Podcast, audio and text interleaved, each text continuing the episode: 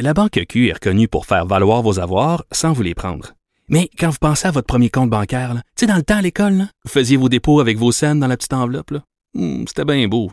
Mais avec le temps, à ce compte-là vous a coûté des milliers de dollars en frais, puis vous ne faites pas une scène d'intérêt.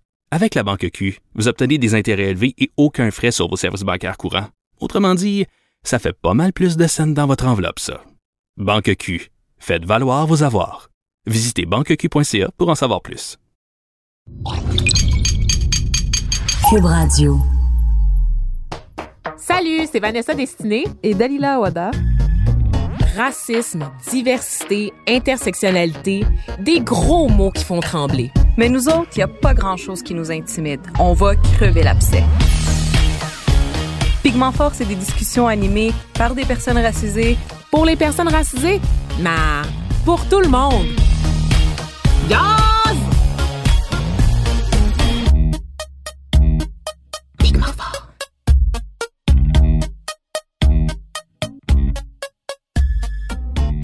Tout le monde! Hey, on espère que vous allez bien puis que vous nous aimez encore, euh, même après l'épisode de la semaine dernière qui s'intitulait Comment parler de racisme à un blanc sans se fatiguer. C'est sans rancune, OK? Euh, je sais que bon, il y a des internautes qui nous ont demandé de définir le concept de racialisation. C'est promis, on vous prépare une petite vidéo sur le sujet parce que c'est le genre de truc qu'on peut pas expliquer en une phrase. Mais si on passe euh, 35 minutes de podcast là-dessus, ben ça risque d'être long, longtemps. Donc voilà pour cette petite mise au point. Et je me suis pas présentée, mais j'ose espérer qu'à la dixième semaine, vous reconnaissez ma voix. Je suis Vanessa Destinée et je suis en compagnie de ma co-animatrice Dalila Awada, hashtag Queen. Sup, sister? Salut! Ça va bien aujourd'hui? Oui, j'ai pas ta coolitude, mais j'essaie fort. Ma coolitude, tu veux Ouais. dire mon swag? Ouais. Ici, on parle Voilà. franglais, Dalila. On n'invente pas des fausses expressions comme l'Office québécois de la langue française. OK. On, l'assume, le franglais. là. Sans plus tarder, on va passer au sujet du jour. On va pas s'éterniser aujourd'hui sur les salutations, hein, parce qu'on on brasse des affaires sérieuses à Pigment Fort, Bien nous sûr. autres. Hein. Euh, vous aurez compris là, qu'on fait le podcast à Cube Radio, donc chez Cube Radio, qui est la nouvelle radio numérique de Québécois. Et la station a été approchée pour faire une espèce de semaine de sensibilisation aux enjeux LGBTQ au sein de la programmation. Donc, ça, ils ont, on a été approchés par le gouvernement du Québec. Et euh, Cube, ben, chez Cube, il y a des émissions en direct, puis il y a des podcasts sur plein de sujets. Puis nous, étant donné qu'on parle de diversité, ça allait juste de soi qu'on participe à cet effort-là, surtout quand on sait qu'il y a des enjeux supplémentaires qui concernent les minorités ethniques, qui font aussi partie des groupes de minorités sexuelles. Oui, puis dans le fond, plus une identité va être considérée complexe, plus elle va euh, sembler déroger à une certaine norme établie, plus les défis vont être nombreux, tu sais, la représentation, les discriminations. L'intégration. Exactement. Donc, on parle souvent d'intersectionnalité. C'est un mot qu'on a beaucoup entendu dans les dernières années, un mot qui a été beaucoup décrié. Et que- que- qu'on utilise régulièrement aussi à Mhm. l'émission, tu sais. Oui, puis pour le dire rapidement, qu'est-ce que c'est l'intersectionnalité? Mais c'est quand euh, il y a plusieurs dynamiques oppressives, donc plusieurs types de discrimination qui s'enchevêtrent, qui s'articulent ensemble et qui font en sorte qu'une personne vit euh, plusieurs difficultés en même temps dans sa vie, dues à ces différents systèmes d'oppression. Ouais, puis euh, ça multiple son identité qui est complexe aussi. Et euh, ben c'est ça, vous êtes peut-être pas familier nécessairement avec ces enjeux-là euh, en ce qui a trait à la diversité au sein des minorités euh, sexuelles, mais moi je peux vous dire là, qu'au sein de la communauté noire par exemple, c'est pas facile de faire un coming out, OK? Il y a encore énormément d'homophobie, il faut dire que ça reste une communauté euh, encore très très religieuse hein. Les noirs, ils fréquentent encore en masse les églises. Puis là avant que vous capotiez, euh, le rapport à l'église chez les noirs, il est très communautaire. Hein? L'église, c'est pas l'espèce d'autorité austère qui carbure à la culpabilisation. Euh, c'est plus comme un, milieu de vie. Tu sais, on y célèbre la vie. Et ça surprend toujours mes, amis québécois de souche parce que bon, on connaît l'histoire confessionnelle du Québec, donc c'est pas du tout le même rapport à la religion. Mais même si sais, les Noirs sont quand même beaucoup dans le message d'amour envers le prochain. Il y a des choses qui ne passent toujours pas, qui sont prises au sens littéral, comme l'homosexualité. Par exemple, moi, mon père, là, il est du genre à dire euh, Dieu a créé Adam et Ève, pas Adam et Steve. Là, vous voyez, donc, you know, c'est ce genre de discours-là qu'on retrouve. Donc, il y a une hostilité là, euh, à l'égard de tout ce qui est différent euh, de ce qu'on ce qu'on identifie dans la Bible, de, du modèle binaire hétéronormatif de la femme et de l'homme qui procréent ensemble. Donc, toi, chez, chez les musulmans, Dalila, comment vous vivez ça? Parce que là, je me doute Chez nous, chez les musulmans? Chez les musulmans. Oui, je le dis comme ça, parce que je me doute que certaines personnes qui écoutent le podcast prennent pour acquis que parce que tu portes un voile, t'es homophobe, transphobe. Et on le sait, en Arabie Saoudite, puis en Iran, l'homosexualité, c'est les coups de fouet. Hein? Donc, peux-tu, s'il te plaît, rassurer nos auditeurs et nous rappeler aussi que tu n'es euh, euh pas saoudienne ni iranienne. et même si tu l'étais, ça, ça c'est ça. Y a pas de. C'est un raccourci de penser que je serais nécessairement homophobe. Mm-hmm. Ben, d'abord, je peux pas parler pour l'ensemble des musulmans. Moi, mm. ma compréhension de la chose, ma perception, c'est trois choses. D'abord, J'achète pas le discours euh, des personnes qui s'en foutent complètement des droits des minorités sexuelles, mais quand il s'agit de faire la leçon aux musulmans, ah là par contre, c'est des grands défenseurs de la ah! cause LGBTQ, puis je, je ne crois pas à ça. Ouais, on y reviendra, c'est quelque chose qu'on appelle l'homonationalisme. Ouais, les doubles standards, mm, toute mm. cette forme d'hypocrisie, pour moi, c'est contre-productif. D'autre part, il y a effectivement euh, beaucoup de raccourcis, comme tu l'as nommé. On prend pour acquis qu'une personne qui est musulmane est nécessairement homophobe. Car après tout, tu sais, je peux comprendre d'où ça vient parce que dans les grandes traditions monothéistes, tu sais, les discours officiels sont pas très tendres à l'égard des euh, minorités sexuelles.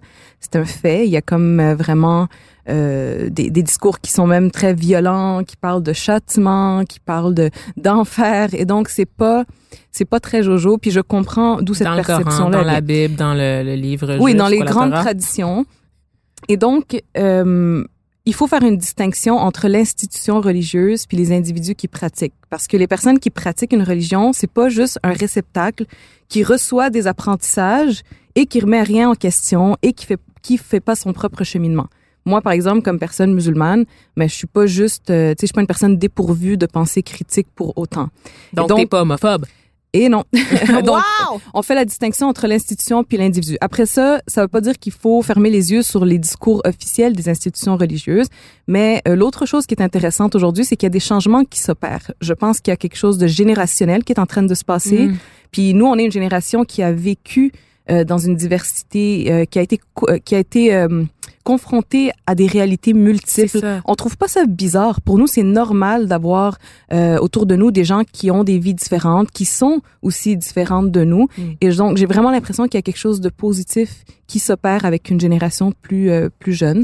Absolument mm-hmm. raison. Puis c'est vrai dans la communauté noire parce qu'effectivement, si je parlais au nom de la communauté, mais tu sais évidemment il y a, il y a plein d'exceptions aussi là au portrait général que j'ai brossé. Mais c'est vrai que ce que je décrivais là, c'était surtout la vieille garde là, tu sais, mm-hmm. euh, les gens plus âgés comme mon père justement qui vont jamais changer d'idée là, malheureusement sur l'homosexualité. Son idée est faite puis il va mourir comme ça là. Ouais. Mais les jeunes justement, ils ont des amis de toutes euh, de tout plein de backgrounds différents. Puis malgré le conditionnement euh, qu'on reçoit, l'éducation qu'on reçoit à la maison, ben le fait de côtoyer des personnes différentes, ben ça t'ouvre à la diversité, incluant évidemment la diversité sexuelle. Tu sais, il y a une homophobie qui, qui persiste, mais j'ai l'impression qu'on avance dans une direction qui est qui est plus positive. Qui est absolument positive. Tu sais, oui, mes frères font encore des jokes de fif, mais mettons s'ils ont un ami gay, tu sais, ils vont pas. Pour eux, ça ça sera pas genre il y a eu une acceptation tu sais ça me fait penser à quelque chose que l'auteur euh, française Christine Delphi disait que euh, pour les, la personne qui vit l'oppression ben les choses vont jamais assez vite. C'est vrai. Donc je comprends aussi que là tu sais moi je peux relativiser puis dire oui les choses avancent mais je comprends aussi que pour les personnes qui vivent l'homophobie ou autre forme euh, de, de violence ça peut être très lourd à porter puis ça peut être long le changement absolument on aimerait que ça arrive genre là là absolument et là je veux juste préciser au passage que on condamne tout ce qui se passe en Arabie Saoudite, on condamne tout ce qui se passe en Iran en tant que bonne féministe. Parce qu'il y a toujours des gens pour dire où sont les féministes pour dénoncer les violences? On est là, on répond présent, donc on dénonce. On n'est pas on condamne l'homophobie partout, même quand elle a lieu en des terres occidentales. Absolument. Parce qu'il y a encore aussi. Voilà, exactement. Que ce soit en Arabie Saoudite ou aux États-Unis, on condamne euh, l'homophobie et c'est justement Dossier ce qui- réglé. ben pas tout à fait en fait. On a fait le, bon le tour de nos expériences, vous aurez compris. Euh, on va revenir là, vraiment au sujet du jour principal en tant que tel pour avoir un portrait plus large de la question de la diversité ethnique et sexuelle ici au Québec. Ben on reçoit quelqu'un qui se penche régulièrement sur ce sujet-là dans le cadre de son travail. Il s'agit de Félicia Tremblay. On l'entend. Félicia Tremblay, euh, directrice euh, de, de la diversité et des relations communautaires chez Fierté Montréal, un organisme qui a été fondé en 2007 que vous connaissez euh, certainement très bien parce qu'il il organise à chaque année les festivités de la fierté. Hein? Euh, évidemment, il y a le défilé que tout le monde connaît au Québec, mais euh, le Festival de la fierté qui se déroule à Montréal, c'est 11 jours d'activités communautaires et culturelles qui comprennent notamment aussi des spectacles gratuits, des panels, euh, une vraie de vraie journée communautaire, donc au service de la communauté. Euh, on enregistre annuellement des dizaines de milliers de visiteurs pour l'événement et concrètement aussi ce que fait euh, Fierté Montréal durant l'été et tout au long de l'année, parce que dans le fond, c'est pas juste pendant ces 11 journées-là, ben, c'est démystifier et mieux faire connaître les réalités des communautés LGBTQ montréalaises et québécoises au grand public, travailler à l'avancement des droits des personnes LGBTQ d'ici et d'ailleurs, et mettre en valeur, promouvoir, prendre part au travail des groupes LGBTQ, donc des ressources sur le terrain qui luttent contre les discriminations reliées à l'orientation sexuelle, l'identité de genre, la sérophobie aussi, donc le fait euh, d'avoir peur des sidéens, de discriminer les personnes sidéennes. Euh, donc, euh, en plus d'offrir aussi là, bon, à l'ensemble de la communauté LGBTQ+, une vitrine, un lieu d'expression culturelle. Donc, euh, On va s'en parler plus en détail avec notre invité.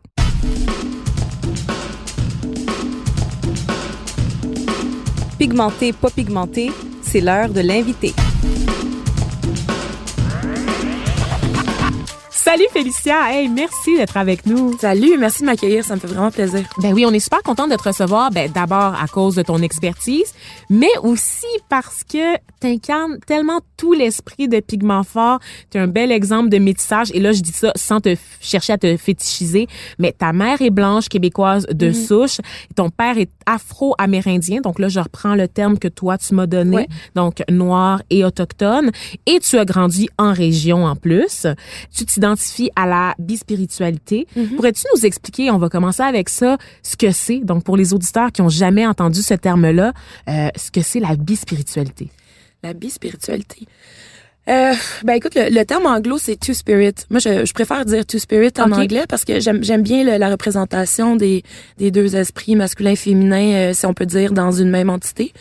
Donc, euh, c'est ça, la bispiritualité, c'est quelque chose de, de spirituel. Tu sais, c'est, c'est pas seulement euh, je m'identifie euh, à aimer euh, le même sexe ou X ou Y, c'est vraiment euh, une personne peut être bispirituelle et avoir la liberté de, de se retrouver dans, dans le spectrum sans devoir euh, Choisir sans devoir choisir, tu sais. Si elle est un, une femme ou un homme. Puis ça, la bispiritualité, de ce que j'en comprends, c'est que c'est le troisième genre autochtone. Moi, c'est comme ça que je l'ai lu. Je sais pas, corrige-moi si je me trompe, mais c'est le genre neutre autochtone, donc ni homme ni femme. C'est tout dépend de la, de la personne, comment Ah. qu'elle choisit de s'identifier. Tu sais, en fait, c'est, écoute, je suis pas euh, l'experte des expertes là, mais mais je peux dire que dans, dans la culture autochtone, dans plusieurs nations, je veux dire, on, on reconnaît cinq genres. Il y a homme-homme, homme-femme, femme-homme et, et ainsi de suite. Ah Euh, donc, euh, je crois que se, se, se dire euh, two spirit, c'est c'est comme dire que on peut se retrouver Mhm. quelque part là-dedans, puis on n'a pas besoin d'être dans une case particulière, mais il y a aussi la spiritualité de OK. Donc, c'est, ça offre une, une plus grande liberté Mhm. que les modèles étouffants qu'on, qu'on connaît habituellement. Euh, oh my. mais le, le fait Je m'excuse, je, je sais pas où commencer parce qu'il y, y en aurait gros, tellement hein. long, long à dire là-dessus. Mais on est Mais là je peux, pour je ça. peux dire que Mais, Ouais. mais justement, dis-nous peut-être pour commencer, ça c'est une réalité qui existe depuis longtemps. On a l'impression que c'est tout nouveau, mais ça a juste été occulté pendant longtemps en fait. Exactement. Dans le fond, c'est avec la colonisation, tout ça. euh, euh, le terme, euh, ben, bispiritualité. Bon, premièrement, le terme il a été créé comme en 94, là. Donc, ça a été une manière de se réapproprier une partie de, de cette identité culturelle là qui, qui nous a été enlevée. Euh, donc, la bispiritualité existe depuis très longtemps et chaque nation a différents termes aussi pour, pour identifier une personne bispirituelle. Euh, contrairement à ce qui est arrivé à- après euh, la religion catholique, le, colon- le colonialisme et tout ça, euh, une personne bispirituelle était reconnue, était était était considérée euh, importante dans la communauté parce que par exemple une, une personne euh, mettons née dans un, un corps d'homme avec aussi des, des qualités féminines tout ça qui s'identifiait comme tel pouvait autant garder des femmes que d'être un guerrier et vice versa, tu sais. Donc euh, ces personnes-là, souvent on, on, leur demandait de, de rester dans les campements pour garder les feux sacrés, euh, d'avoir des hautes fonctions. Et puis ça, ça a complètement été détruit avec euh, l'arrivée des colonisateurs. Donc, euh, ont appliqué les préceptes de la Bible en rappelant qu'il y avait juste deux genres possibles, soit hommes et femmes, un peu ce que je disais là avec les livres religieux, ce qui a fait en sorte que ça a complètement évacué mm -hmm. l'existence de ces identités multiples, de ces cinq genres-là que tu décris, cinq genres au sein des différentes communautés autochtones? Ouais. Okay. Ouais. Okay. Mais c'est c'est pas que la, la bispiritualité c'est c'est d'avoir les cinq genres. Okay. C'est euh, quand on parle de LGBTQIA2S+, en fait, euh, c'est c'est toutes des, des des termes dans dans une langue euh, en français, en anglais, une langue colonisatrice. C'est Mhm. Two Spirit, c'est un terme parapluie qui a été qui a été créé pour euh, comme je vous disais pour pour réapproprier mais ça ça se retrouve pas nécessairement dans dans l'amalgame LGBTQ euh, Mhm. je sais pas si je fais du sens, je m'excuse. Ah oui, Euh, 100%, ça ben, clarifie des c'est choses. parce que c'est spirituel, donc donc c'est- vraiment propre à soi comment on s'identifie en tant que personne to spirit. Oui. Je veux dire moi, en- moi personnellement, je sens que j'ai une énergie féminine et une énergie masculine, puis je sens pas l'obligation d'en choisir une ou l'autre. Euh, parfois, je vais je vais plus être, être d'un côté ou l'autre. Des fois, ça va être ça va être les deux tout ensemble. Ça fait partie de moi, ça fait un tout.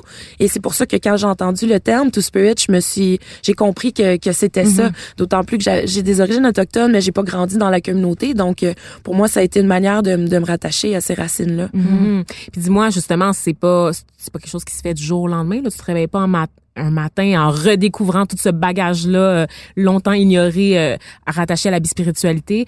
Donc, euh, toi, tu as eu un cheminement à travers ça, tu sais? T'as pas, au niveau, genre, tu t'es posé des questions sur ton identité sexuelle ou ton orientation sexuelle? Est-ce que tu peux nous en parler un petit peu? Comment ça s'est passé? Mhm. Je pense que euh, très jeune, déjà du fait que j'étais j'étais un, un bébé euh, chocolat, comme on m'appelait, euh, tu sais, dans, dans une, une famille blanche très aimante, là, euh, j'ai toujours eu énormément de questionnements. Puis à chaque fois que je, je m'appropriais une, une nouvelle idée qui ouvrait une, une certaine porte vers un nouveau monde, ben j'avançais. Donc, euh, ma mère me présentait euh, des amis gays à elle quand j'étais plus jeune, puis elle me demandait comment je me sentais par rapport à ça. Puis j'ai fait ah ben je me sens bien, y a pas de problème. Puis bon, euh, avec le, le- le développement de ma, ma propre identité, ben petit à petit je me rends compte que je me sens bien avec les les, les femmes que je vois aussi qui sont peut-être plus tomboy ou je parle en, en vieux termes parce que j'ai grandi dans les Laurentides puis tout, tout ce vocabulaire là riche qu'on qu'on utilise à Montréal il, il est encore très peu accessible là-bas. Donc euh, à chaque fois j'entendais quelque chose de nouveau je me demandais Hum, je file tu comme ça ou je file pas comme ça comme c'est quoi tu sais? Quand j'ai commencé à expérimenter avec les femmes puis à sentir que c'est c'est quelque chose qui, qui m'appelait beaucoup c'est que ça faisait partie de mon identité ben là on a commencé à, me poser la question, mais t'es quoi? T'es bi dans le fond, tu sais? Puis je voulais pas renier le fait que j'ai aimé des hommes, je voulais pas non plus renier le fait que j'aimais des femmes. Là, c'était un peu compliqué. J'aurais aimé ça avoir un terme qui me donnait une réponse à toutes mes questions.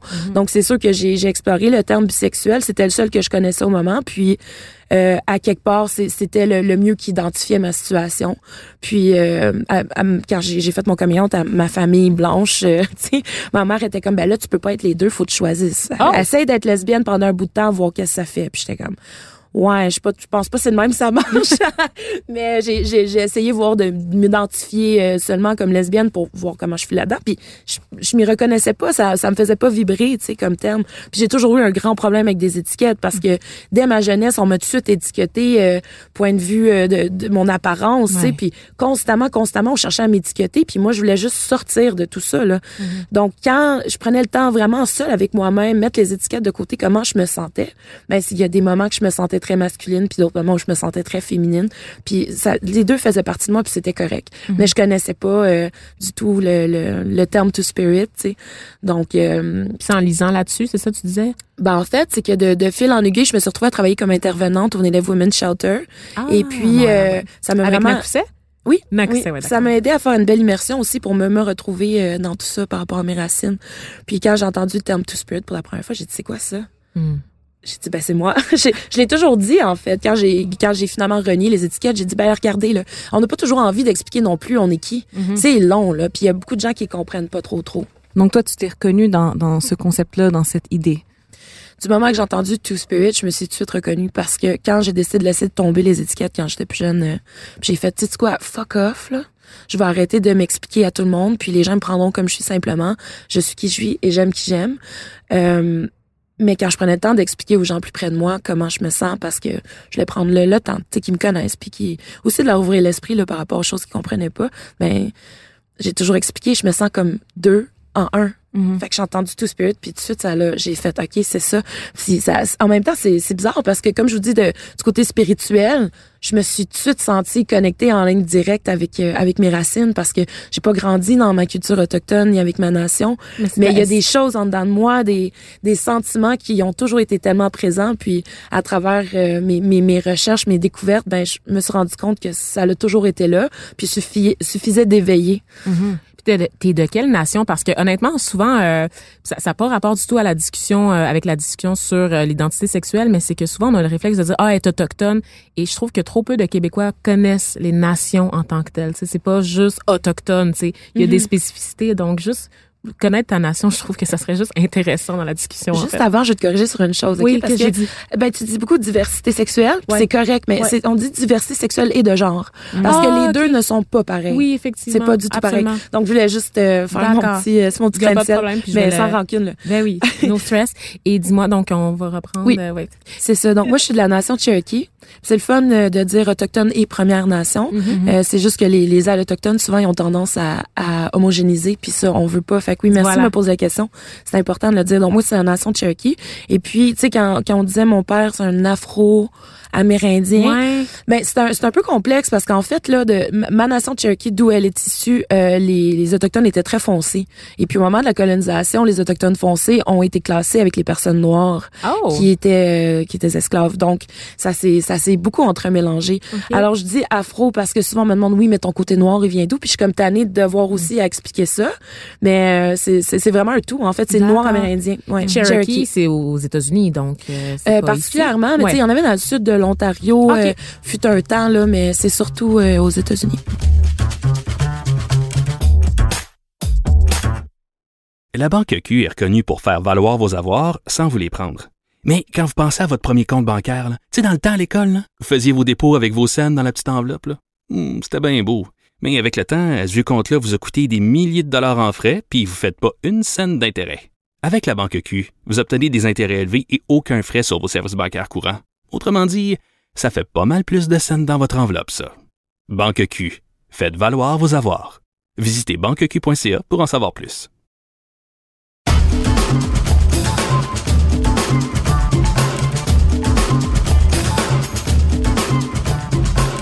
Est-ce que tu veux euh, nous en dire plus sur les perceptions extérieures? Parce que il y a beaucoup, beaucoup de euh, backlash avec euh, toutes les notions de diversité sexuelle et de genre.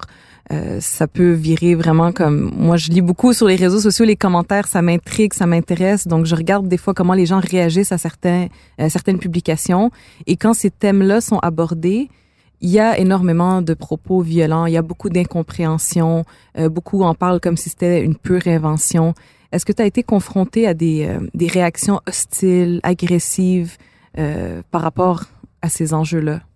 Euh, dans ma vie personnelle ou dans Hmm. mon travail? Mais dans ta vie personnelle, on commencerait Ouais. par ça. Ou- puis le travail après, les Ouais. deux. Oui. Toujours. Ouais. J'imagine. t'es une femme métissée qui vient de la région, qui, tu sais, c'est ça. Ben c'est ça. Quand on parle d'interse- d'intersectionnalité, là, pardon, tu sais, c'est premièrement les gens ils me regardent, puis là, ils se demandent elle vient d'où d'elle? Là ils voient que je parle avec un accent québécois, là ils se disent bon elle a dû être adoptée. Là quand ils entendent que je suis une tremblée, là ils se mettent à rire parce que c'est c'est inconcevable pour pour bien des gens qui qui ont pas côtoyé les, les- des personnes multiethniques comme moi, tu sais. Puis là après ça ajoute Mhm. ben j'aime aussi les femmes ou les, les personnes identifiées en non binaire ou tu sais ah là là ça devient compliqué là là Ouais. c'est On- ça donc toujours toujours Parce que a- on, les humains, on aime beaucoup ça, euh, catégoriser puis mettre dans des cases. J'imagine que ça peut être très, très étouffant que les gens essayent tout de suite de te cerner puis de te de- deviner c'est quoi exactement ton background. T'es quoi exactement? Mais quelque chose que j'ai compris très jeune, c'est que les gens ont peur de ce qu'ils comprennent pas. Hmm. Simplement puis dans dans tout tu sais. Donc euh, on essaie de mettre les choses dans une catégorie parce qu'après ça on a l'esprit tranquille. On se Mhm. dit c'est rangé on n'a plus besoin de se casser la tête. Mais si on si on ouvre euh, toutes les portes puis toutes les catégories puis on se dit il y a un grand spectrum mais là ça ça rend les gens très inconfortables parce qu'ils peuvent pas mettre une coche pour se rassurer puis puis te savoir que tu étais absolument là. Puis ils doivent s'adapter tout d'un coup. Mhm. Dirais-tu que justement cette identité-là euh, complexe euh, a causé, dirais-tu que tu as subi des discriminations à cause de ça? Ou c'est juste plus comme, tu sais, c'est des discriminations ordinaires, tu sais, de l'ordre de l'ordinaire, du racisme ordinaire, tu sais, de l'homophobie ordinaire ou tu sais, whatever. Tu sais, ou est-ce que tu sens que tu as eu des barrières genre d'intégration? Bon, je pense qu'il n'y a pas de racisme ordinaire ni d'homophobie ordinaire. Je pense qu'il y a l'homophobie, mais euh, c'est important aussi de mentionner que l'homophobie, mais il y a la transphobie, il y a la biphobie, il y a la lesbophobie. Euh, il y a énormément de, de personnes qui ont, qui ont besoin qu'on se rappelle d'eux pour pour rendre euh, toute la discussion plus inclusive. Ouais, merci de, de Euh, nous aider justement à avoir ces termes-là là, de, de façon. euh, Ben écoute, on est là pour partager, puis c'est c'est ça qui est le fun. J'en apprends beaucoup en vous écoutant, je trouve ça merveilleux. Mais je m'excuse, c'était quoi la question encore? La question, mais c'était- je me demandais on si tu avais réitère été. avec les nouveaux pro- les nouveaux termes. Oui, absolument. Ben, si tu avais été victime de discrimination, si tu sentais que tu en avais subi dans ta vie, là, dans, à un point tel que c'était des obstacles à ton intégration, que ce soit pour avoir un emploi, que ce soit dans, dans le milieu académique ou, je sais pas, tu sais, est-ce que tu as senti ça? Vous savez quoi, ay- ayant grandi dans la situation que moi j'ai grandi, je crois que j'ai développé un, un mécanisme de survie qui a fait en sorte que j'ai j'étais à quelque part aveuglée par certaines discriminations, dans le sens que euh, c'était inconcevable pour moi que je sois discriminée à cause de ma couleur de peau, parce que moi je regardais les autres, puis je c'est c'est c'est pas ce qui faisait en sorte que je les aimais ou je les aimais pas. C'est c'était leur personne. Donc j'ai j'ai toujours pris pour acquis que les gens ils pensaient comme moi mais de de réaliser en grandissant que tout ce mécanisme là a tellement mis justement d'oppression sous le tapis euh, ça l'ou- ça a ouvert beaucoup de frustration en moi. Donc oui j'en ai vécu énormément. Puis euh, au, au moment que je les ai vécus j'ai j'ai réagi comme j'ai pu je pense en en termes de de survie puis en termes de je laisserai pas ça m'arrêter donc j'ai toujours refusé à quelque part de voir les choses comme elles étaient Maintenant, c'est différent, mais je parle de particulièrement quand j'étais plus jeune, euh, puis j'ai grandi dans les Laurentides, tout ça. Je- je- on dirait je, je refusais d'admettre que c'était ça parce qu'après ça, il y a une petite partie de moi qui perdait foi en l'humanité là. Ouais. Euh, puis euh, je pense que mon, mon caractère, ma personne s'est renforcée. Puis à un moment donné est venue aussi la confiance de faire face à toutes ces douleurs-là. Puis quand je regarde derrière moi, ça me fait encore très mal de penser à tous les moments qu'on m'a discriminé euh, pour ma diversité sexuelle et de genre et aussi ma... Ben, c'est ça ma question. En fait, ça serait celle que je me pose, puis je pense que beaucoup de personnes se posent. Qu'est-ce qui est plus lourd à porter?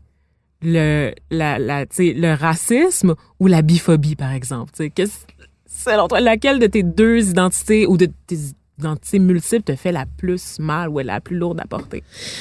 Ben encore, si on parle d'intersectionnalité, je pense que racisme, ça rentre dans une avenue, puis biphobie, ça rentre dans une autre.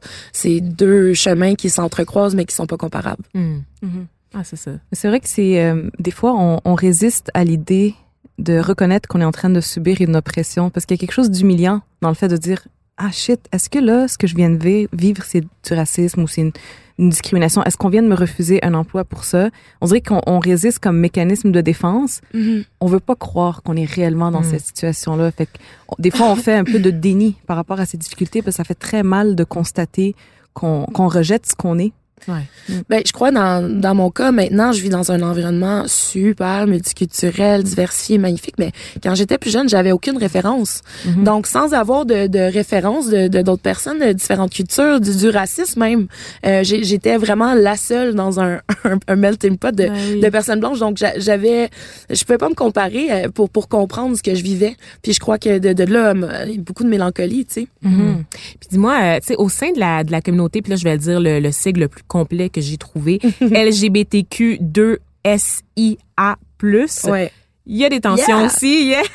D'abord sur l'acronyme qui est très long, euh, mais aussi quand je regarde quelqu'un comme Jasmin Roy, par exemple, qui va dire qu'il y a une montée de l'intolérance dans les rangs des communautés LGBT+, et là je le cite, là, c'est dans une entrevue, une lettre ouverte qu'il avait signée à la presse, euh, dans la presse pendant l'été, euh, qui dit que le, le droit à la libre expression, la liberté de parole sont de plus en plus difficiles. Il dit que si on partage pas l'opinion de certains groupes, on devient aussitôt des persona non grata, des traîtres, des racistes, des homophobes ou des transphobes. Donc on la sent aussi cette division là, puis cette euh, cette fermeture au sein de la communauté. Là. Mhm. Donc, qu'est-ce que tu peux me dire là-dessus? Comment, tu sais, justement, est-ce que tu pensais, euh, en rejoignant, tu sais, euh, cette espèce de safe space de la communauté à Montréal, de voir que finalement, c'est peut-être pas si ouvert que ça?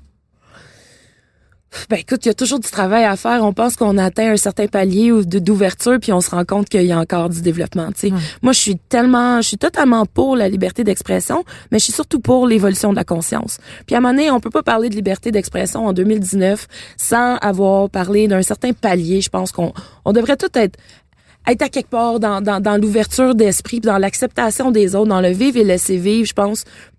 Puis tant que t'as pas atteint ce point-là, si, si t'as, ta liberté d'expression, c'est négatif, puis c'est, c'est violent, puis c'est oppressif, ben je veux pas l'entendre, tu sais. Parce que est-ce que c'est vraiment de la liberté d'expression ou c'est juste comme, c'est de l'intimidation? Est-ce que c'est... je- c'est, c'est très complexe, tu sais. Je- Voilà, liberté que- d'expression à le dos large. ben c'est ça. Fait que, écoute, je- qu'est-ce que je peux dire de ça? Hmm. C'est important de s'exprimer, c'est correct de pas être d'accord. Euh, mais il y a des maudites limites Ouais. à, à rabaisser les autres, puis à, à prôner, euh, à prôner des idées euh, négatives Mhm. puis oppressives. Ça doit faire mal quand ça vient de ta propre communauté at large, évidemment. Là, tu, tu, pourrais t'attendre à ces comportements-là hostiles du grand public, du public mainstream qui comme qui apprend justement à, qui s'habitue tranquillement à la diversité sexuelle et de genre. Mais quand ça vient de ta communauté justement où t'as des gens qui ont vécu l'oppression qui la reproduisent sur d'autres groupes qui émergent, qui sont plus marginaux, c'est fucké pareil. Intersectionnalité, intersectionnalité, intersectionnalité. Puis encore là, c'est comme, c'est quoi ma communauté, tu sais? Mm. Aujourd'hui, il y a un autre acronyme, on dit QT BIPOC, Queer, Trans, Indigenous, Black, euh, People Mm. of Color. Donc ça, on englobe plus les, les personnes queer, trans, racisées, tout ça. Euh, honnêtement, l'ironie, c'est que toute ma vie, été préparée à faire face à l'oppression avec des, des personnes blanches, mais je l'étais pas euh, de là à faire face à l'oppression avec des personnes racisées. Puis, euh, puis j'en, j'en, j'en ai vécu dans le sens, ben, peut-être pas de l'oppression, mais je veux dire comme Du la- rejet. des- du rejet, oui. Absolument. Puis, euh, puis autant dans la communauté LGBTQIA+, mais encore là, c'est, c'est famille choisie. Tu comprends? C'est comme on, il y a des, des grandes communautés, il y a des sous-communautés, mais qu'est-ce que tu choisis de garder autour de toi? Mhm. C'est sûr que c'est difficile, euh, je trouve, de, de, de, de trouver son, son sens d'identité, son, sa, Ouais. son sens d'appartenance. Mais euh, honnêtement, moi, je peux dire, je l'ai trouvé chez Fierté Montréal. Puis c'est ironique parce que je savais même pas que je m'embarquais là-dedans avec une équipe que j'allais plus tard appeler ma famille, puis me sentir Oh. autant accueillie. Puis, euh, puis c'est ça qui arrive. On, on sait pas quand ça vient, mais Mais justement, parle-moi un peu de ton travail, Mhm. parce que bon, on a parlé de ton histoire personnelle, mais maintenant que tu es directrice de la diversité, tu peux nous confirmer que euh, la communauté LGBTQ2ISA+, est variée, pas mal plus que ce qu'on voit en général aussi dans le village. Euh, Est-ce qu'on a des statistiques sur le nombre de personnes racisées et autochtones qui font partie euh, de la communauté? il y a très, très peu de statistiques. Ça veut dire qu'on les documente pas? On les documente pas. Aussi, il y a une réticence euh, des gens de ces communautés-là de, de sortir, puis de, de risquer encore de vivre de, de multiples microagressions. Puis euh, c'est ça. On Ouais. n'en parle pas assez, on, on les voit pas assez non plus. Puis la, la question, c'est pourquoi? C'est parce qu'il y, a il y a plusieurs personnes des, des communautés qui étaient pas qui se sentent pas à l'aise de sortir dans le mainstream, ils sont pas représentés. Puis, euh, puis c'est un risque à chaque fois Mhm. pour eux. on sait que faire un coming out ou expliquer genre son identité de genre, c'est jamais facile. Peu importe euh, d'où on vient, qui on est. Par contre, euh, ce que vivaient les jeunes gays dans les années 80, 70, tu sais, on entendait beaucoup là, les jeunes qui vivaient en région, qui faisaient leur coming out, puis qui allaient en ville s'échapper de leur famille qui les rejetait. On voit ça avec les l'immigration en fait avec l'arrivée massive d'immigrants euh, des jeunes qui s'écartent en fait du ch- chemin choisi par leur famille euh, des valeurs de la famille tu sais, du modèle que la famille avait pour eux euh, se retrouvent très très très isolés parce que tu l'as dit il y a un manque de représentation. Donc par exemple pour une, une jeune femme noire qui fait son coming out qui se retrouve rejetée par sa famille où est-ce qu'elle va trouver de l'aide cette fille là elle va au village, elle arrive là, puis je m'excuse, mais il y a juste des hommes blancs, puis c'est pas contre les hommes blancs, mais c'est juste factuel, tu sais. Il y a, y a un manque de diversité, tu sais. Écoute, c'est même pas juste un manque de représentation. Il y a des organismes communautaires qui font du travail exceptionnel.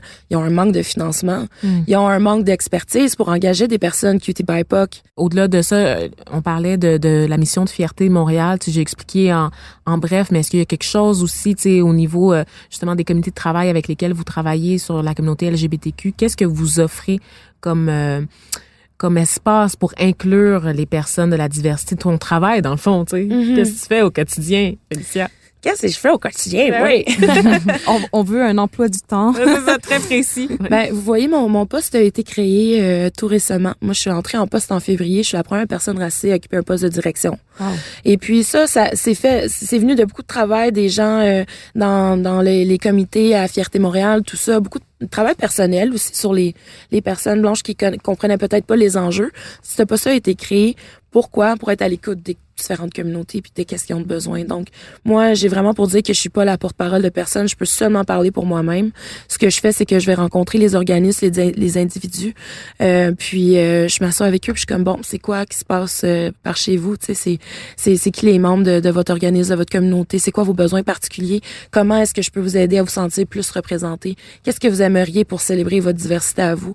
Comment est-ce qu'on peut travailler ensemble? Qu'est-ce qui a été fait dans le passé qui vous a nuit Puis comment est-ce que moi je peux régler ça? Donc ça, une partie. Euh, autre chose que je fais, c'est j'offre euh, des formations. Par exemple, tous nos bénévoles cette année, on a eu euh, environ 500 bénévoles et ont reçu une formation anti-oppression et antiracisme. Euh, je coordonne aussi des, euh, des formations de sensibilisation à l'interne pour le staff, pour qu'on reste toujours à l'affût. Puis, euh, puis je transmets ces informations-là des communautés pour qu'on on puisse comprendre. Donc, euh, suite à mon entrée en poste, c'est ça, j'ai développé plusieurs projets, mais toujours en, en connivence avec les, les différentes communautés que j'ai rencontrées. Il y a eu le Queer Pan Asian Party. Le pardon? Queer Pan Asian Party. OK. Est-ce que tu peux nous expliquer en français? Ben écoute, c'est- ouais, je sais pas. Hein? Ben, j'ai, rencontré plusieurs personnes euh, de différentes communautés euh, asiatiques et puis euh, je leur ai demandé, ben qu'est-ce qu'est-ce qu'est-ce qu'on peut faire, pourquoi vous venez pas, euh, que- qu'est-ce qu'est-ce qui serait bien pour vous? Puis on dit quand on aimerait ça, juste pouvoir se faire du fun nous autres aussi, mais pas être fétiche, fétichisé, Mhm. c'est ça. Ouais, ouais, ouais, Puis, ouais. puis euh, tu sais, pas ça, pas si là. Enfin, en tout cas, j'ai, pris tout ça en compte. Ouais, j'ai dit, OK, Pan Asian parce que euh, une personne asiatique n'est pas seulement euh, un chinoise ou n'importe quoi, tu sais, de, de québécois stéréotypé qu'on peut dire. Là, c'est, c'est très vaste, Ben là, oui. euh, les communautés de, de l'Asie. Donc, c'est, c'était pour représenter ça. Puis, On en parlait d'ailleurs il y a quelques semaines avec Cathy Wong euh, qui était venue parler justement euh, de la minorité modèle. Elle avait parlé de la place euh, de la communauté asiatique dans toute sa complexité Ouais. dans l'espace public. Donc on, on comprend ces enjeux-là. Vous irez écouter l'épisode si vous l'avez pas fait, mes maudits. Ouais. mais, mais vous voyez, dans, dans ce projet-là, c'est pas juste genre m'asseoir faire OK, cool, on va faire un party. Je me suis non, moi, je veux que les gens qui est là, qui ne sont pas de la communauté, ils soient respectueux puis qu'ils comprennent que c'est un party pour honorer les communautés et non pour euh, arriver déguisé en manga ou n'importe quelle connerie de même qui m'aurait tellement insulté. Je veux que les gens dans les dans les, les bars à qui je donne le mandat, euh, je veux qu'ils engagent des personnes racisées pour servir ces gens-là. Je veux qu'ils soient conscients aussi c'est quoi la diversité sexuelle et de genre, puis qu'ils adressent pas les gens en disant monsieur, madame. Donc ça l'englobe tout ça. Donc ce, ce party-là a, a été créé, puis euh, le- le- l'endroit avec qui j'ai eu le partenariat était magnifique. Ils ont engagé des personnes racistes. Je leur ai expliqué, moi je fais pas affaire avec vous c'est pas ça. Ah, Parce que je regarde votre staff, puis honnêtement, nous on veut de la diversité, puis il y en a des gens compétents qui ont besoin d'emploi. Fait que let's go. Let's Puis je vais donner une formation à vos employés pour qu'ils comprennent aussi. Donc, aussi dans l'annonce du Queer Pan Asian Party, euh, veuillez noter que ceci n'est pas un bal costumé. Puis euh, tout, tout, tout manque de respect euh, à, la, à la communauté peut se voir un refus à la porte. Puis ça, c'était très clair, c'était entendu. Aussi, j'avais des personnes sur place pour faire de l'intervention en devenant qu'il y avait quelque chose. Donc, c'est pas juste de dire bon, c'est quoi tu veux, puis de, de lancer une pointe de pizza, mais c'est vraiment c'est c'est de, de bâtir une relation fondée sur la confiance puis une relation durable. Mais moi, j'ai vu euh, une initiative personnellement qui a été mise en place euh, parce que moi, j'ai bon, j'ai beaucoup, euh, je vais, oh mon dieu, je vais vraiment dire ça, j'ai beaucoup d'amis gays. Euh, et euh, je participe régulièrement là aux festivités de fierté Montréal à chaque année, euh, entre autres la magnifique soirée des drag queens. All Stars euh, et euh, je suis allée sur le site donc c'est dans un parc là à Montréal là, pour les gens qui sont en région qui nous écoutent dans un parc à Montréal euh, je vous dirais c'est dans le village là mais c'est vraiment c'est décentré du village c'est le village c'est vraiment dans le centre-ville de Montréal mais là on, on est un peu plus en retrait Peu à côté. un petit peu à côté. Puis ça, c'est le fun. C'est un peu plus dans le, le secteur résidentiel du village. Et euh, il y avait un tipi. Il y avait un tipi qui était désigné, qui avait été, euh, on expliquait que c'était un espace de, de recueillement ou un espace, une espèce de safe space en fait, ouvert à tous. Donc pas juste aux personnes autochtones qui s'identifient comme étant bispirituelles, mais à tout le monde. C'est- Est-ce que c'est un peu de toi aussi euh, cette affaire-là de Tipeee? Euh, oui, c'est mon initiative. C'est vraiment hot. Merci. C'est beau là. Merci, C'est très impressionnant. Merci beaucoup. Mais en fait, c'est ça, les espaces bienveillants existaient déjà. OK. Mais euh, Des espaces bienveillants, pas des safe space. Ben, en français, nous, on a choisi de dire espace Ok, bienveillant. En anglais, on dit safer spaces parce que Ah. it can never be safe enough, right? True. Fait que on, essaie de dire ça le plus possible. Euh, fait que les, les espaces bienveillants, en fait, c'est c'est c'est trois parties. T'as l'espace jeunesse, t'as l'espace cutie by POC, vraiment qu'on on garde plus exclusivement pour les personnes euh, des communautés racisées qui veulent se retrouver dans un, un lieu plus sécuritaire entre eux. Et puis t'as l'espace euh, bienveillant bispirituel que j'ai créé. Je cherchais une manière de, peaufiner les espaces bienveillants euh, pour que tout le monde s'y sente le bienvenu, pour que ça soit sécuritaire en même temps, ou plus sécuritaire pour tout le monde, puis euh, puis pour ne pas désinformer aussi. Euh, donc l'idée du Tipeee m'est venue, au- ça, au début de mon embauche, puis j'ai travaillé longtemps là-dessus parce que je, bon, premièrement, on le sait, on est sur des territoires non cédés, right? Mhm. Euh, les Mohawks, n'utilisaient pas nécessairement les tipis. On associe un tipi à la communauté autochtone, mais ça n'a rien à voir. Il y a des tipis, des wigwams, des igloos, il y a toutes sortes de choses. Puis on- on n'est pas au courant. Donc, mettre un tipi pour le fun, d'en mettre un là, parce que moi, je l'aurais décidé en tant qu'une personne autochtone, je pense pas que c'est correct. Donc, j'ai consulté vraiment plusieurs... euh, plusieurs communautés, plusieurs organismes, euh, plusieurs euh, leaders dans les communautés autochtones Premières Nations, à savoir comment est-ce que je peux créer un, un espace accueillant pour les personnes bispirituelles, puis en même temps ne pas désinformer les gens euh, à l'autochtone qui vont venir. Puis dans tout ça, tu sais, comme il y a, y a le fait qu'il y a beaucoup de personnes à l'autochtone. Et là, je rappelle qu'à l'autochtone, c'est les personnes qui ne sont pas autochtones. Ouais, c'est le terme qu'on utilise. On l'a utilisé plusieurs fois euh, euh, dans notre dans notre échange jusqu'à présent, mais je l'avais pas C'est spécifié. à l'autochtone ou à l'autochtone? C'est- moi, je pense que c'est autochtone. Il y a toujours trop d'autochtones. Mais c'est euh, Allochtone. c'est allochtone. Les personnes c'est non autochtones? Voilà, et c'est le terme que les autochtones utilisent pour parler de nous autres, pour parler de C'est moi, pour parler de toi, pour parler des personnes blanches. Puis ça, c'est très drôle. Sais, on penserait pas qu'on a un terme générique pour nous mettre dans un dans un une gang, mais oui, c'est c'est- il faut Mais pouvoir. Il euh, faut. C'est pas, c'est pas fair de d'être juste ceux qui se font nommer là. on C'est ça, exactement. Fait que c'est parfait. Moi, j'adore ça, allochtone. Yes. Ok. À l'autochtone et non à l'autochtone, tout le monde. Même le googler pendant que tu parles. euh, Non, c'est à l'autochtone. Ouais. On va l'avoir, on va l'avoir, on va l'avoir. Les personnes pas autochtones. Non, c'est Fait ça. que je, je savais d'avance que il y a beaucoup de personnes non autochtones qui allaient venir et vont poser beaucoup de questions. Mais l'espace, je, je le crée pour pour honorer les Premières Nations et, et les peuples autochtones, pour reconnaître qu'on est sur le territoire, pas pour que des gens viennent et se servent continuellement comme ils le font déjà pour essayer d'a- d'accueillir de l'information gratuite et de brûler les gens qui allaient être là. Mm. Je voulais que les personnes autochtones qui venaient puissent se relaxer, se sentir bien, se sentir en sécurité, mais en même temps, après avoir consulté euh, les, les communautés, la plupart des gens m'ont dit on veut que les personnes non autochtones puissent venir aussi, mais on veut qu'ils nous respectent. Puis souvent, ce qui revenait, c'est ben un endroit euh, sans alcool, ça serait bien, un, un endroit sub. J'ai dit parfait, on va on va servir du thé, on va servir de l'eau, euh, on va bon, fait que euh, au final, euh, je sais pas si vous connaissez euh, Michel Audette. euh, Bien sûr, qui a été Mhm. euh, la présidente, en fait, la commissaire en chef de l'enquête nationale sur les femmes et les filles autochtones assassinées et disparues. Exactement. Voilà. Alors Une vraie journaliste. Alors, je voulais aussi honorer euh, l'NFEDA, le MMIW. Euh, Ouais. euh, c'est ça, donc, euh, au final, Michel Audette et son conjoint sont venus construire tous les espaces bienveillants avec moi. Et j'ai fait faire une affiche qui disait, il est beau le Tipeee, hein, mais c'est pas toutes les communautés qui utilisent le Tipeee. On l'a juste utilisé pour avoir votre attention, pour que vous sachiez puis que vous cherchiez à, à vous informer plus. Qu'on est là, qu'on Ça- oui, c'est ça. Sachez qu'on n'est pas ici pour répondre à vos questions, mais on a quelqu'un pour, pour y répondre, mais seulement entre ces heures-là. Respectez-le, s'il vous plaît.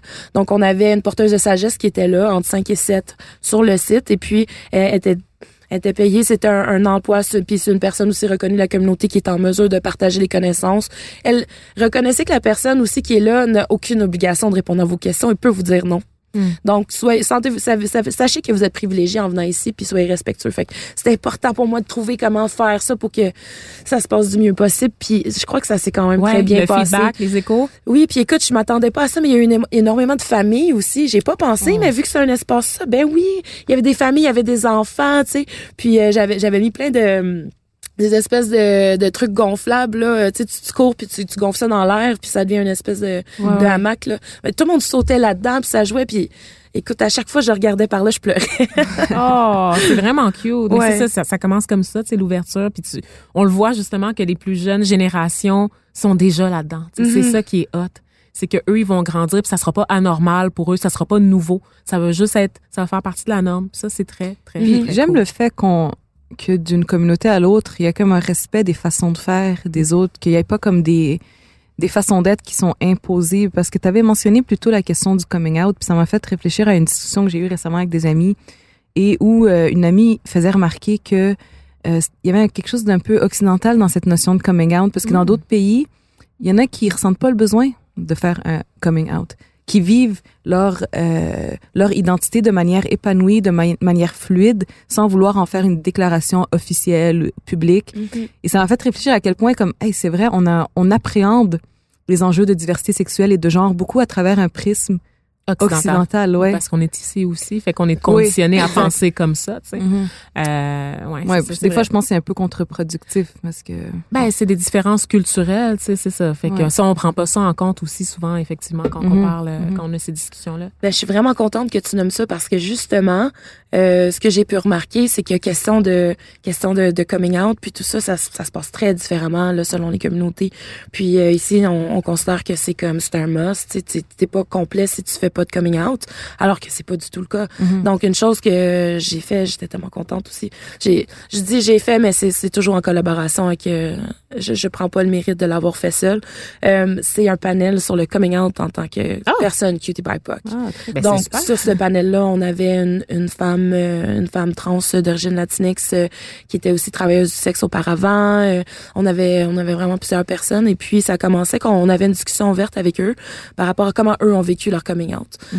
Euh, je savais pas comment si la salle allait se remplir ou quoi, j'appréhendais un peu, mais bien sûr on a ouvert euh, la soirée en disant ben c'est un safer space puis on aimerait donner la priorité de parole aux personnes cutie BIPOC parce que parce qu'ils l'ont pas. Donc respectez ça s'il vous plaît et puis euh, tout le monde est les bienvenus mais soyons les plus inclusifs possibles. Puis à la fin de ça, il y avait un micro ouvert. Donc je savais pas à quoi m'attendre non plus. Puis c'était quand même une longue soirée là. Les, les panélistes se sont donnés, puis moi j'avais pas tant mis un, un arrêt de temps. Je voulais vraiment laisser le temps au partage. Il y a des gens qui sont venus parler. Euh, puis c'était tellement touchant, comme une, une- un monsieur, euh, une personne s'identifiant comme homme. Donc je dis monsieur. Euh, lui, il avait fait quatre heures de route pour venir à ce panel-là. Puis à la toute fin, c'est le dernier qui a parlé. Il s'est levé, il a dit, je veux juste vous remercier de faire ça parce que moi, ça m'a sauvé. Tu sais? Hmm. Où il y avait, il y avait un jeune euh, qui était... euh, euh, qui, qui parlait en langue des signes. Et puis, euh, on avait des, des personnes pour traduire sur place. Donc, il a pu venir puis partager c'était quoi son expérience, lui, dans, dans sa recherche, dans son, dans son coming out. Ouais, parce que c'est aussi ça, la diversité, là. C'est ça. Ouais. Puis il y a, il y a comme eu un- une grosse vague d'émotions à la fin de ce panel-là, après que tout le monde ait fait ses partages, parce que il y avait plusieurs personnes restées dans la salle qui étaient comme, j'avais pas réalisé à quel point euh, que j'étais pas seule. J'avais, je m'étais jamais arrêtée pour pour pour penser à ça parce que j'avais personne avec qui en parler, mais ok, c'est correct que moi mon coming out je le fais pas ou que je l'ai pas fait comme ça. Ouais. Fait que ça c'est une autre chose. euh, Ouais, c'est tellement, c'est vraiment, vraiment intéressant. Puis, on pourrait tellement en parler des heures encore et encore. Mais euh, dis-moi, euh, donc poursuivre le travail euh, que tu fais, c'est sur Fierté Montréal. On reste à l'affût des annonces de l'organisation. Donc justement, mettons des jeunes là, qui nous écoutent, qui eux-mêmes euh, se posent des questions, tu sais, sur leur identité ou sur leur orientation sexuelle, puis qui ont besoin de ressources, ils peuvent se tourner vers vous, puis vous pouvez les mettre en lien avec d'autres organismes. Comment? Ben c'est sûr qu'on on a plusieurs ressources de, sur notre site déjà où, euh, où les gens peuvent aller, peuvent aller pour s'informer. Mais je veux dire, moi personnellement, euh, si quelqu'un appelle puis a besoin d'aide, euh, je suis toujours là pour guider les gens dans le mieux possible euh, à trouver une place. là. Ben, c'est super. Puis merci, merci de faire ce travail-là. Merci Félicia. Tremblay, merci d'avoir été avec nous. Et euh, ben en fait, avant de conclure, on va quand même vous parler de notre chouchou de la semaine.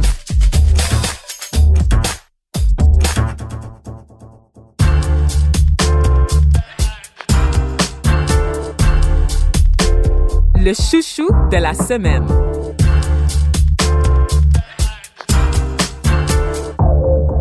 Vanessa, quel est notre chouchou cette semaine? Yalla! Comme dans Jeunesse arabe, Je yalla! m'attendais pas à ça. J'étais déstabilisée. Vraiment? hein. Es-tu en train de parler en arabe? Qu'est-ce qui se passe? c'est ça.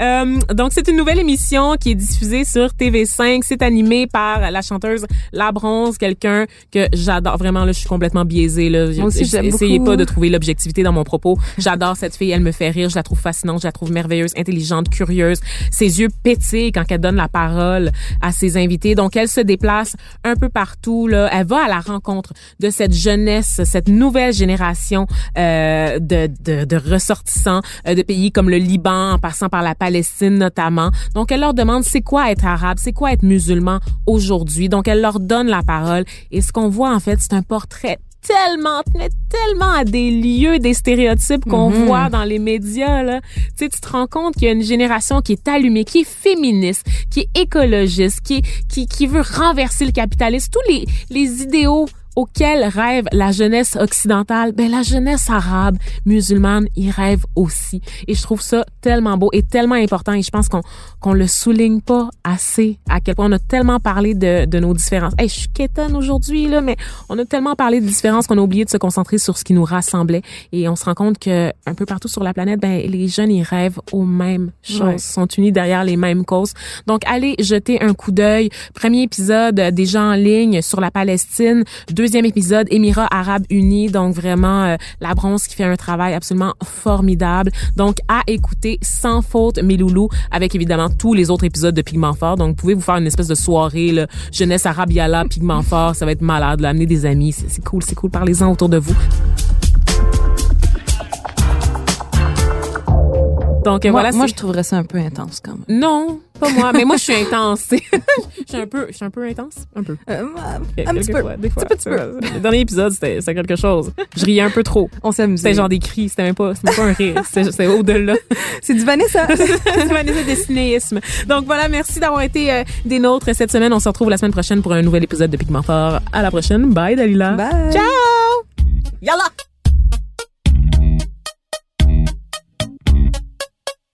À la recherche et à l'animation, Dalila Awada et Vanessa Destiné. Au montage, Philippe Séguin. À la réalisation, Bastien Gagnon La France et Vanessa Destiné. Pigment Fort, c'est une idée originale de Vanessa Destiné et c'est une production Cube Radio.